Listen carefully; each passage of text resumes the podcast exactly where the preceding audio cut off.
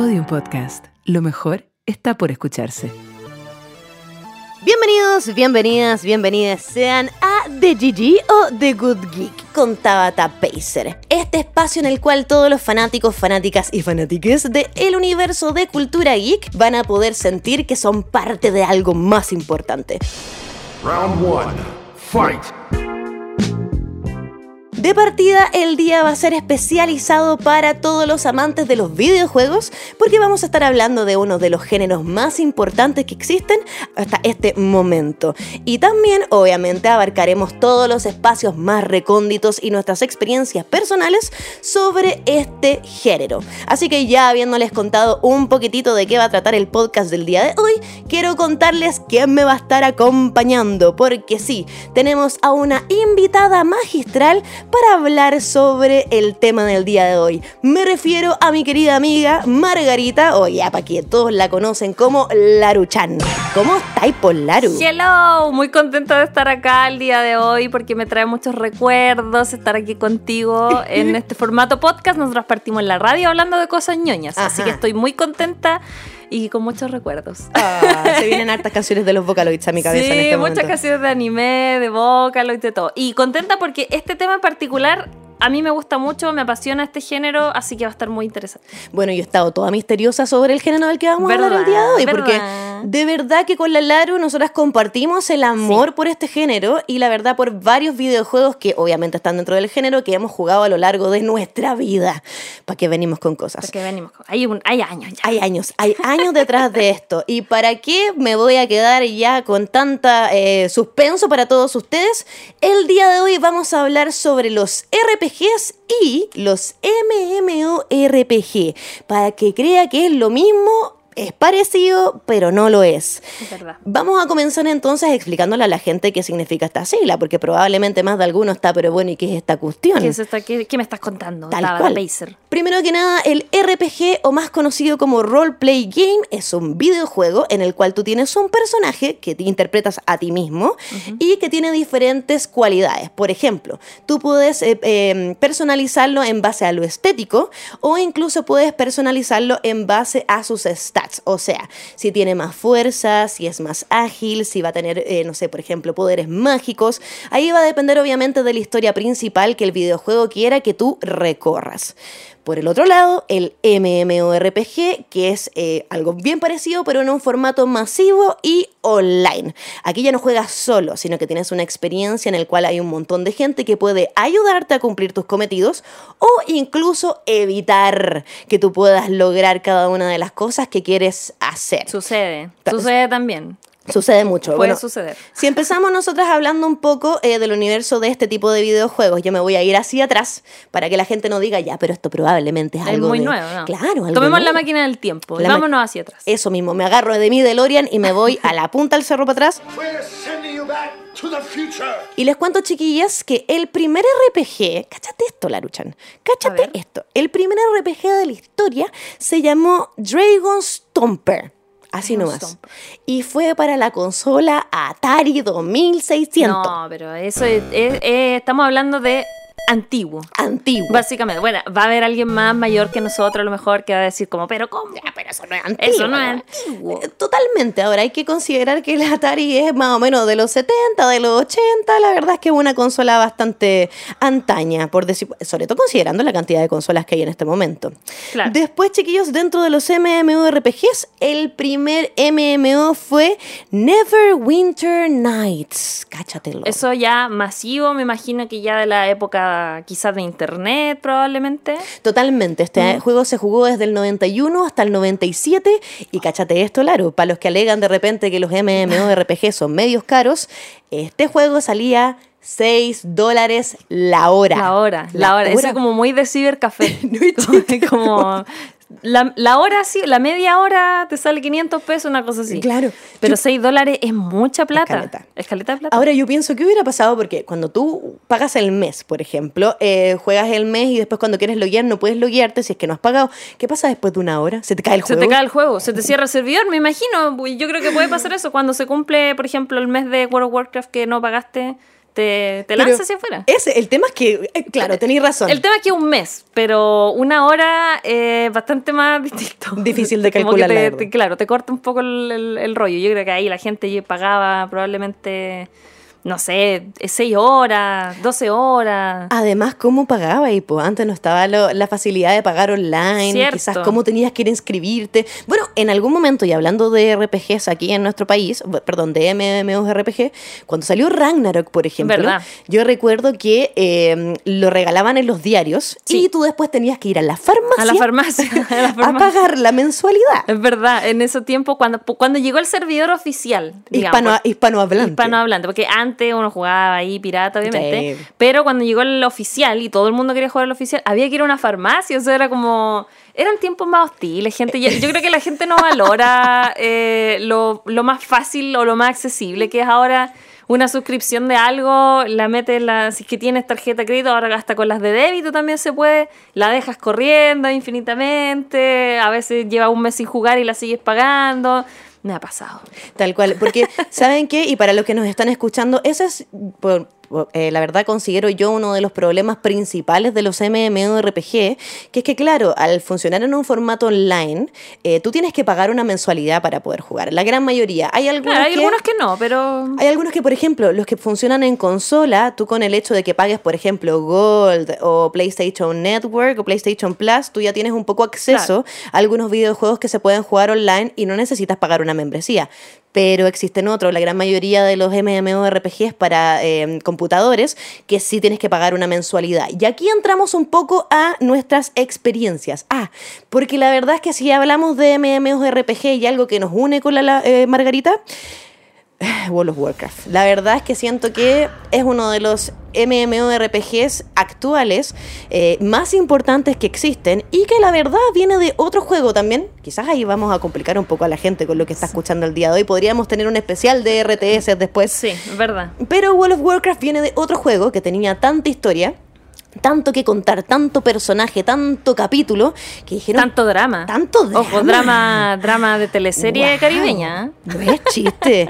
que claramente tienen que haber dicho en algún momento, esta historia la gente tiene que vivirla en carne propia. Porque ya lo podías vivir, pero de una forma media como masiva, como que tú Claro. eras un dios. O sea, como con una perspectiva, porque finalmente el RTS es como un juego de estrategia donde tú en el fondo como que miras un poco desde arriba los Claro. acontecimientos, pero ya cuando pasamos de Warcraft a World of Warcraft y tú eres tú eres el personaje y tú estás ahí en la arena, digamos, en el, en el mapa, Claro. en los mapas que siempre viste de Warcraft y qué sé yo, ya la experiencia de usuario es distinta y además que es mucho más similar también, por ejemplo, a mm, el rol, que es de donde vienen finalmente los RPG, porque Claro.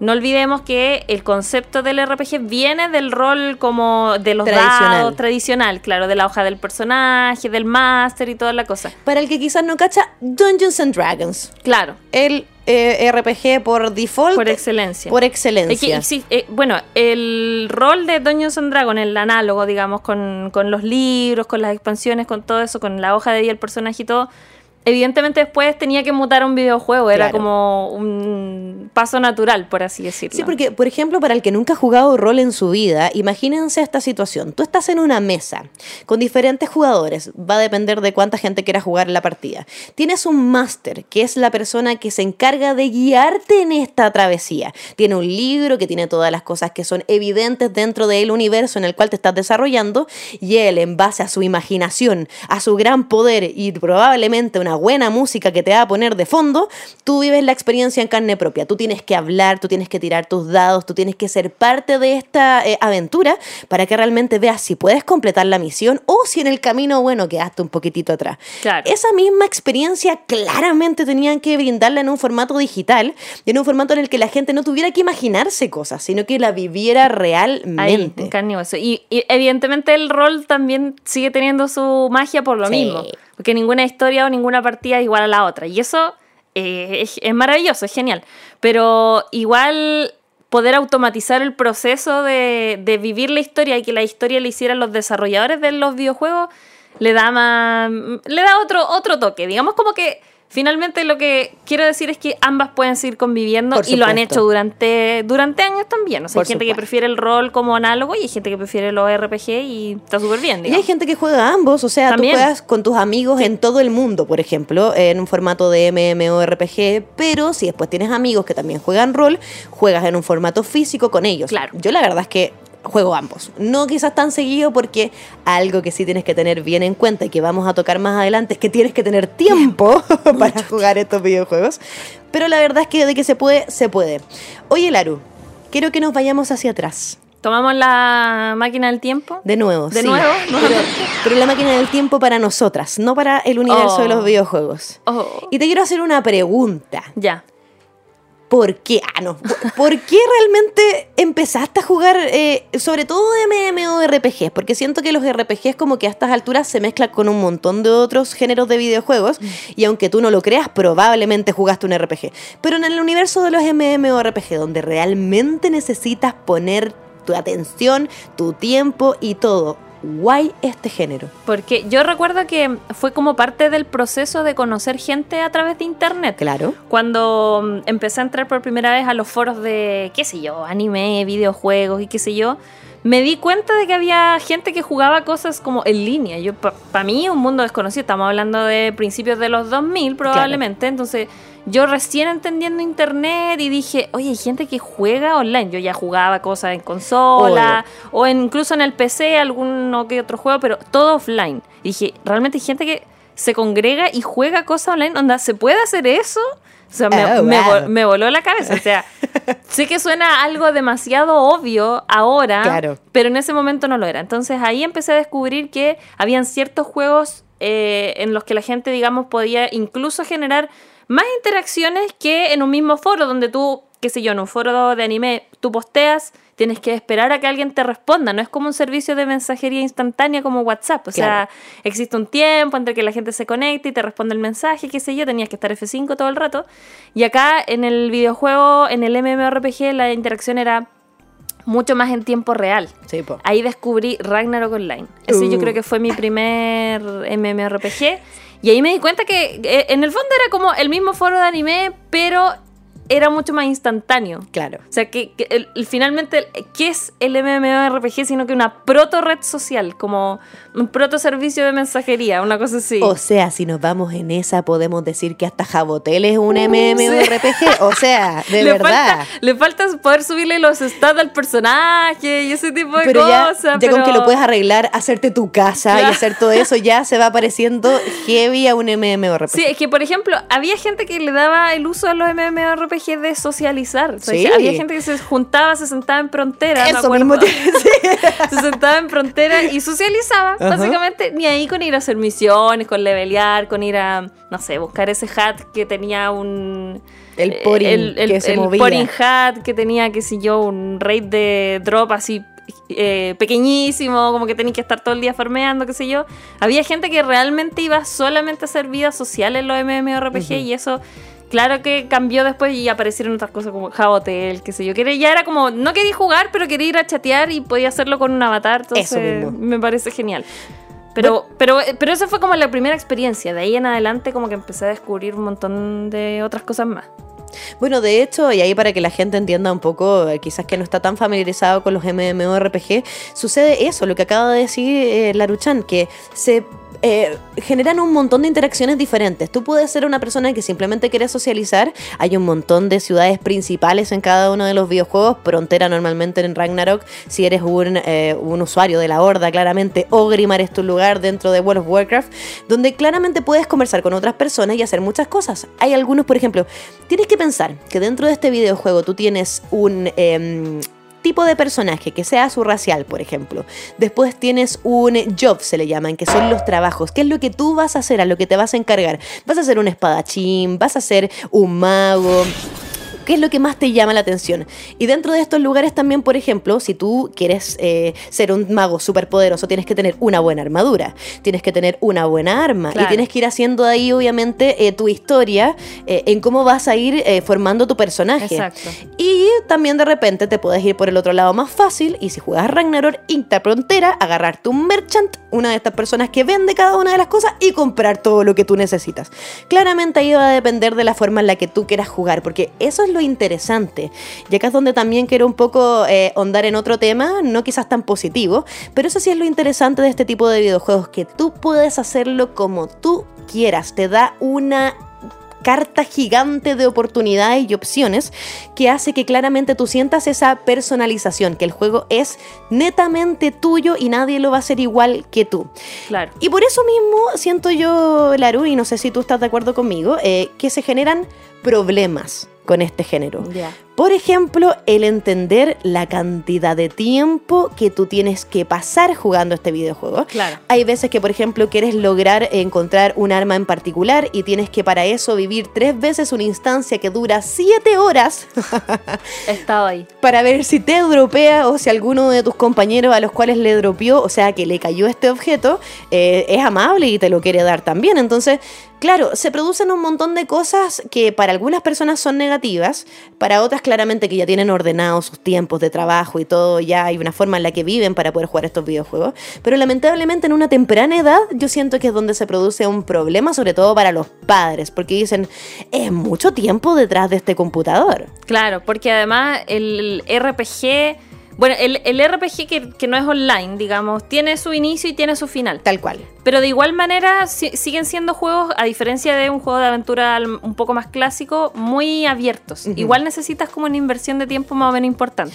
Claro, porque si quieres hacer el 100% del juego, no quiere decir que eso es la historia nomás. Exacto, y para avanzar a ciertos lugares de la historia requiere que tu personaje tenga cierto nivel. Hablemos, por ejemplo, de Pokémon, que Ajá. es un RPG clásico Hecho también, hecho y derecho, y donde no basta solamente con que tú vayas progresando en la historia, sino que tienes que levelear a tus Pokémon, tienes que Ganar aprender, medallas. eh, ganar medallas, aprender nuevos ataques, ir cambiando tu equipo de Pokémon, por lo tanto, te van a tomar mucho tiempo. En el caso de los online también, o sea, igual evidentemente tienes que pasar un buen tiempo sentado, digamos, farmeando objetos, o sea, como que requieren en el fondo de que el usuario sea dedicado. Claro. Y eso es lo que probablemente puede producir un problema a lo mejor en los más jóvenes, también en los más adultos, porque los que somos a lo mejor más adultos ya, qué sé yo, trabajamos o X, actividad que realices, estudies, trabajes, qué sé yo, va a tener poco tiempo en el día. Sí. Entonces no te va a motivar tanto ponerte a jugar porque es como, mm, no estoy avanzando mucho, estoy avanzando muy lento. Además que dedicarle una hora al día no sirve de nada. No vale la pena No. realmente. No es como que yo, no sé, me siento a jugar una hora de Uncharted y Avanzas. y avanzo.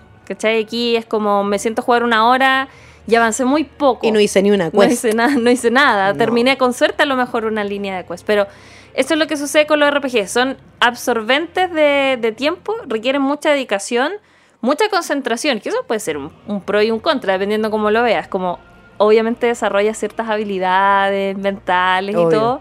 Pero en cuanto al tiempo, se te va haciendo muy corto. Oye, ¿y tú sientes que el hecho de que sean tan atrapantes y que sean eh, que tenga tanta información que tú quieras como un poco ver y vivir, hace que sean tan famosos también? Yo creo que sí. Yo creo que por lo mismo tienen su fama. Eh, el hecho de que sean juegos muy sociales en el caso de los MMORPG, donde mucha gente o tus amigos lo están jugando, ya ese es como el primer, lo, lo más atrayente. Tal cual. La recomendación siempre viene cercana. Exacto, y poder, no sé, po, eh, hacer misiones con tus amigos o ir progresando junto a ellos también es muy atrayente. Claro. Entonces eso lo hace evidentemente mucho más populares, por así decirlo. Los, con los RPG, eh, que a lo mejor no son online, ¿cierto? Pasa más o menos lo mismo, porque eh, tú conversas con tus amigos que, lo están, lo están jugando, jugando. en qué parte van, Claro. eh, qué es lo que están haciendo, que, que bueno, que pasó con Elden Ring, pasa con los Dark Souls, ¿cierto? Que si bien tienen como este pequeño modo online donde puedes, te puede ayudar un compañero, igual depende mucho, la experiencia de uno no es la misma del otro, entonces compartir experiencias con tu amigo igual lo hace que el boca a boca sea como muy grande. Mm. Entonces, evidentemente son muy populares. Yo creo que este probablemente, junto con los MOBAs quizás, uno de los juegos o de los géneros más populares. Tal cual. Sobre todo considerando que hay muchos desarrolladores de estos videojuegos que ya llevan mucho tiempo haciéndolos y generan diferentes instancias que son entretenidas eh, más allá de lo que tú quieres hacer, sino que cualquier cosa puede pasar. Por ejemplo, eh, estábamos hablando dentro de World of Warcraft. Existe la Horde y la Alianza. Estos dos lugares o, o estas dos entidades se atacan una con otra porque no son parte de lo mismo, son enemigos. Son dos fuerzas que se contraponen. Tal digamos, cual. Entonces. Si tú quieres ir a un lugar en común, por ejemplo, quieres ir a matar a un monstruo que todos quieren matarlo, porque no solamente la horda, ¿no? La alianza también. Y tú vas a ese lugar.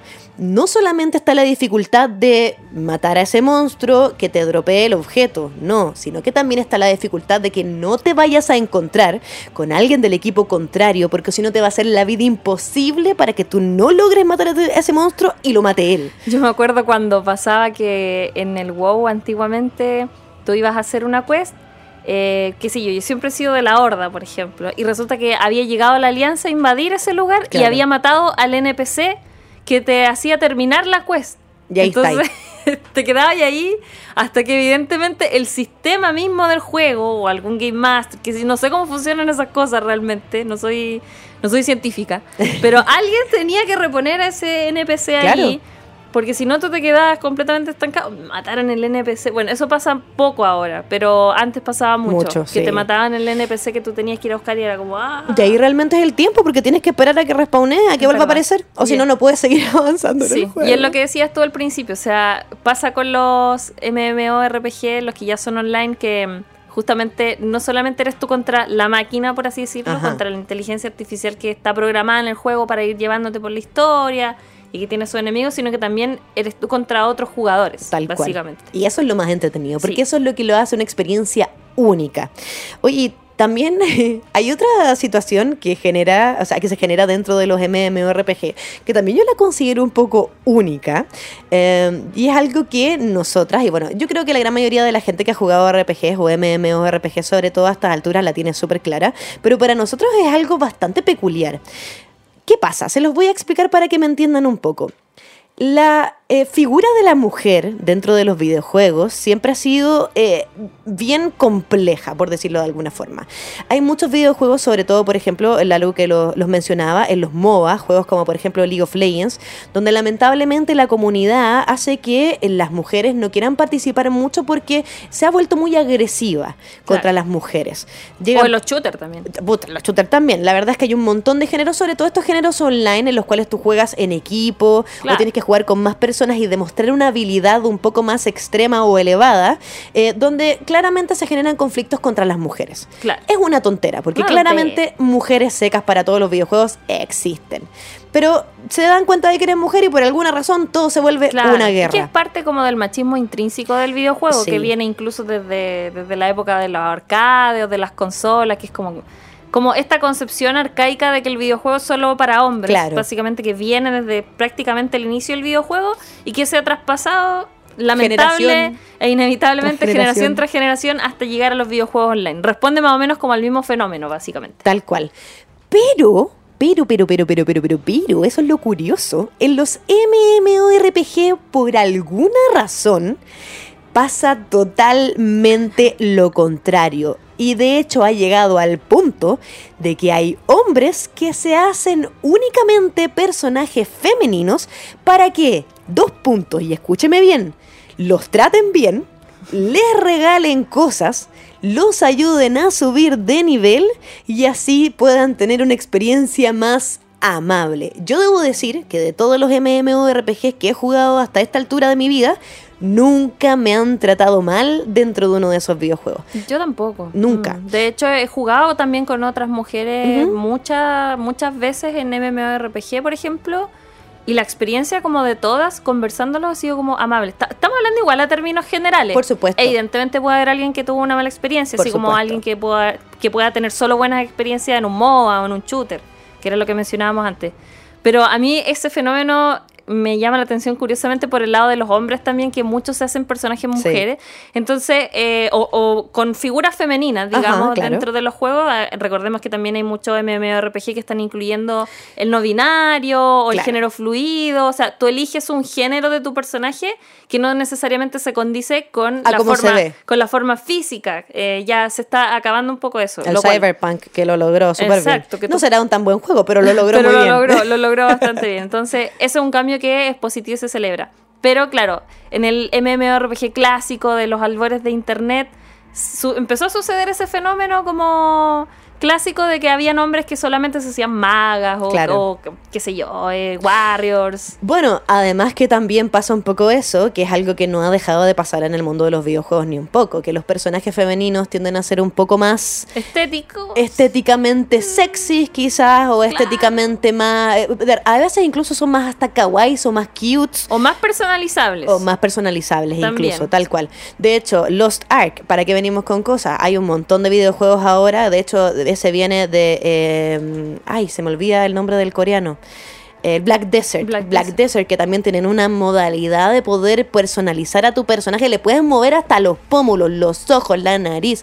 Absolutamente modificable. Entonces, claro, eh, yo siento, la verdad, pensando un poco en este fenómeno, que lo que se produce no es tanto tener que ver como con el eh, rol femenino como tal. Me explico. Dentro de los juegos de rol de mesa, rara vez había una mujer. Claramente, y aquí volvemos a lo mismo que dice Laru, todos tenemos diferentes experiencias, eh, probablemente tú me dices, no, yo siempre he jugado juegos de rol, se entiende, pero desde antaño como que siempre eran los amigos jugando juegos de rol. Claro, lo que te decía yo, como esta imagen de asociar eso al hombre, Claro. básicamente. Y por alguna razón, eh, la gente que juega este universo como más mágico no siente, y esto es súper personal lo que voy a decir, es como lo que yo pienso sobre este fenómeno, no siente como ese, entre grandes comillas, repudio frente a que haya otro género de personas jugando. ¿Por qué? Porque dentro de una aventura mágica siempre tiene que haber una mujer. Como que dentro del universo de las historias en, en general, yo que estudié desarrollo de videojuegos, la historia del héroe siempre tiene que tener un montón de cosas, un montón de... De ah, personaje, de un vario, perso- variopinto, Tal, digamos. es un variopinto, esa era la palabra que tanto estaba. Un variopinto de personajes, de personas, de cualidades, de pensamientos. Que es lo natural, o sea, como, natural. como el, tu día a día, básicamente. Tal no te cual. encuentras solamente con hombres en tu aventura del día a día. Hay un montón de gente también. Tal cual. Y es por eso que cuando se genera el fenómeno, que claramente siempre en todos los videojuegos RPG o MMORPGs existe tanto mujer como hombre, eh, nunca generó esa eh, rivalidad, como por decirlo de alguna forma. Claro. Entonces siempre fue eh, como que pasó de manera natural, que hubieran hombres, que hubieran mujeres, que simplemente pudieran ayudarse, porque siento que eso es lo que pasa dentro de los MMORPG. La gente quiere ayudarte, sobre todo en videojuegos como World of Warcraft, que si eres un buen, eh, un buen personaje de la Horda o un buen personaje de la Alianza, puedes ayudar cuando atacan cada una de las, de las ciudades más importantes que hay dentro de los videojuegos. Entonces, la verdad es que sirve. Sirve que todo el mundo esté parejo, que todo el mundo esté bien equipado, que todo el mundo sepa jugar bien y así vivir una experiencia completa. No sirve de nada estar chacreando a tu compañera o a tu compañero o a tu compañere, porque el día de mañana después lo vas a poder necesitar y ahí te diste cuenta que Exacto. claramente no lo vas a el, tener. el individualismo, y esto yo no entiendo porque es algo que no se ha traspasado quizás con mayor fuerza a los MOBA o a Mm. los shooters online. Sobre todo considerando que son en equipo. Son juegos en equipo también, pero claro, en los MMORPG sucede que el individualismo no, no, no te sirve. No. No. No, no, no, no tiene sentido. O sea, evidentemente tú tienes tu personaje y tú tienes que subirlo y todo, pero claro, existe mucho más esa sensación de colectividad o de comunidad. Quizás porque es más grande la Claro. colectividad, porque es más grande la comunidad. Y al menos en los MMORPG que yo he jugado, siempre ha habido gente muy dispuesta como a ayudarme. eh, si yo tengo alguna duda respecto a algún ítem, Claro. dónde sacarlo, qué sé yo. Incluso yo no conociendo a las personas, he podido conversar con ellas y ellas me han ayudado, qué sé yo, independiente de mi género también. Eso igual es, es interesante. Ahora también hay que considerar que puede ser, o sea, me gusta tu punto de vista, pero a lo mejor no hemos considerado el hecho de que los MMORPG eh, en su mayoría no tienen chat de voz. Ah. Que es algo que, por ejemplo, los shooters tienen. Claro. Los MOBAs, eh, no todos tienen, pero. no todos lo ocupan. pero no todos lo ocupan. Y claro, te da una situación más de mm, anonimato, por así Claro. decirle, y tú incluso puedes ocultar ahí tu género. Y es por eso que finalmente cuando tú ves un personaje que tiene un cuerpo, vamos a decirlo muy entre comillas, porque esto ya no se usa, pero un cuerpo femenino, por así decirlo, eh, tú dices como, no estoy segura quién está detrás de la pantalla. Pero buena onda. Puede ser un hombre, puede ser una mujer, pero bacán. Así Tal como cual. buena onda contigo, eres un personaje más, eres una persona más dentro de este juego, estoy dispuesta a ayudarte si lo necesitas. Entonces como que deja de ser relevante finalmente y eso creo que es lo que rompe el MMORPG.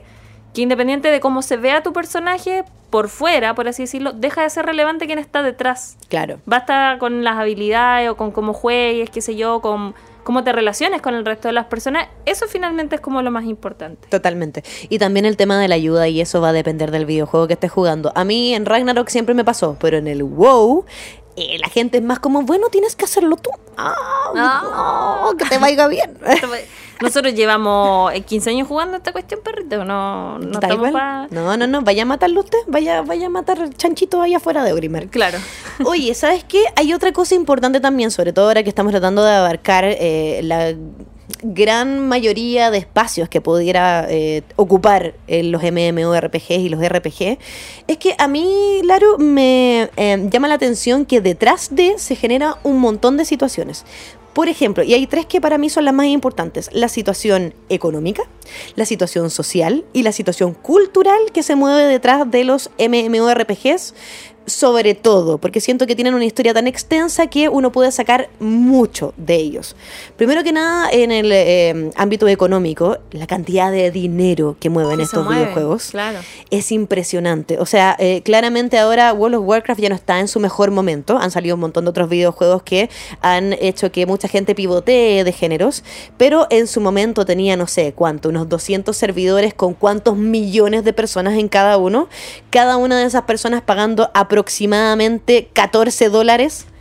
Es harta plata. Es harta plata. Es harta, o sea, es una industria que mueve harto dinero también. Sí. Además porque mm, en su momento, eh, que está prohibido, voy a aprovechar de decirlo, pero en su momento, en los inicios de World of Warcraft, la gente comerciaba objetos dentro del juego, Sí, po, pero por con dinero real. real. Mm. Entonces, eso fue un fenómeno que se dio y que está prohibidísimo. No se puede hacer. O sea, puedes venderlo, pero por oro del por juego. oro del juego. Claro. Pero hay gente que hasta el día de hoy, a través como de mercados negros y cosas así, sigue vendiendo cosas por, por plata por plata real. O gente que vende sus cuentas. también, que también está prohibidísimo de hacer. Entonces, evidentemente se genera como un mercado, o sea, cuando hablamos como de actualmente, que se habla como de las criptomonedas y todas esas cosas, como que siento que los MMORPG fueron ese mm, como primer destello de puede existir un sistema de, de comerciar cosas intangibles con dinero que no existe en la vida real.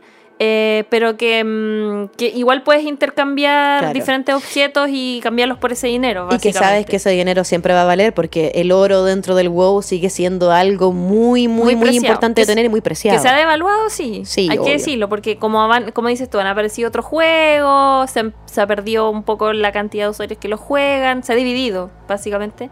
Entonces pasa que se dividen un poco, los como se divide el mercado finalmente, se devalúan las monedas Claro. dentro del juego. Una cosa así. Totalmente. Y ya por el lado social y cultural, a mí me pasa que, como conversábamos recién, mucha gente se adentró a los MMORPG para conocer gente, por ejemplo. Claro. Porque socialmente, eh, como ya eh, en el uno a uno les costaba un poco, en cambio, frente a una eh, pantalla, claramente es una situación más diferente. Y hay mucha gente que ha generado buenas amistades a través de estos videojuegos. Yo conocí un par de pololos a través de MMORPG, no les voy a mentir. Entonces, la verdad es algo bastante, bastante interesante que yo creo, Laro, que podríamos retomar en un próximo capítulo. Yo ya, creo. ya se nos está pasando el tiempo, ya estamos cumpliendo la media hora de nuestro podcast semanal. Y la verdad es que todavía me quedaron un montón de cosas que Es podemos que, conversar. es que este tema es muy interesante Sí. y tiene demasiada arista, entonces se puede seguir. Yo, yo voy a dejarlo adelantado. Yo me pegué un viaje a La Serena para conocer gente que conocí en el WoW. Así Básicamente. nomás, cáchatelo. Oye, Leruchan, de verdad, muchas, pero muchas gracias por haber sido parte de este querido capítulo de Cultura que con Tabata Pacer. Estuvo muy bueno. Qué entretenido poder haber hablado de este género. Eh, la verdad, chiquillos, y como recomendación, si se va a adentrar a los MMORPG, tiempo y plata. Eso es lo que necesita. Es verdad. Sí, no- es verdad. Tal cual. Si no, la verdad es que también pueden considerar un montón de otros videojuegos que también vamos a tener en cuenta en este querido podcast. Pero, ¿sabes qué? Algo que yo creo que sí vamos a tener que hablar en una próxima instancia, sobre todo teniendo en cuenta en nuestro eh, tema principal del día de hoy, es qué depara el futuro de los RPG. Para mí, la verdad, es bastante interesante considerando lo que hablábamos recién, que han salido un montón de géneros más que han un poco ganado eh, la jerarquía que tenían Claro. los MMORPG de ser los más importantes. Antes era puro WoW y ahora Final Fantasy XIV, Los Ark, un montón de juegos, un montón de juegos. Así que lo vamos a dejar para una siguiente semana. Muchas, pero muchas gracias, Laruchancita, por acompañarnos el día Gracias. de hoy. Gracias a ti por invitarme. Pero por su apoyo, pueden seguirla en sus redes sociales, arroba Laruchan, Laruchan. en todos lados la pueden encontrar. Hace también streaming en Twitch, así que sígala nomás ahí para que pueda ver a las Piri Lauchas. Ah, Pirilauchas. Claro que yes. Mi nombre es Tabata Pacer, me despido de todos ustedes. Muchas gracias por habernos escuchado. Feliz día, feliz tarde, feliz noche, dependiendo del horario en el que nos estén escuchando.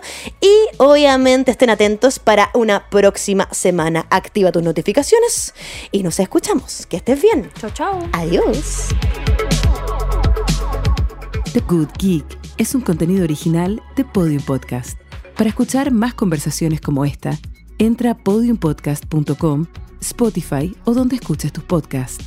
Síguenos en nuestras redes sociales y búscanos como Podium Podcast Chile.